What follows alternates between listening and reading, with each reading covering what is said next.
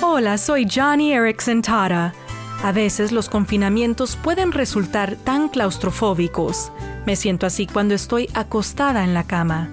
Como tetrapléjica, no puedo levantar la cabeza de la almohada ni sentarme a la orilla de la cama. A veces mi parálisis me hace sentir como si alguien me hubiese atado el cuello, los brazos y las piernas a la cama. Puede ser un sentimiento aterrador, pero cada vez que me sucede, canto.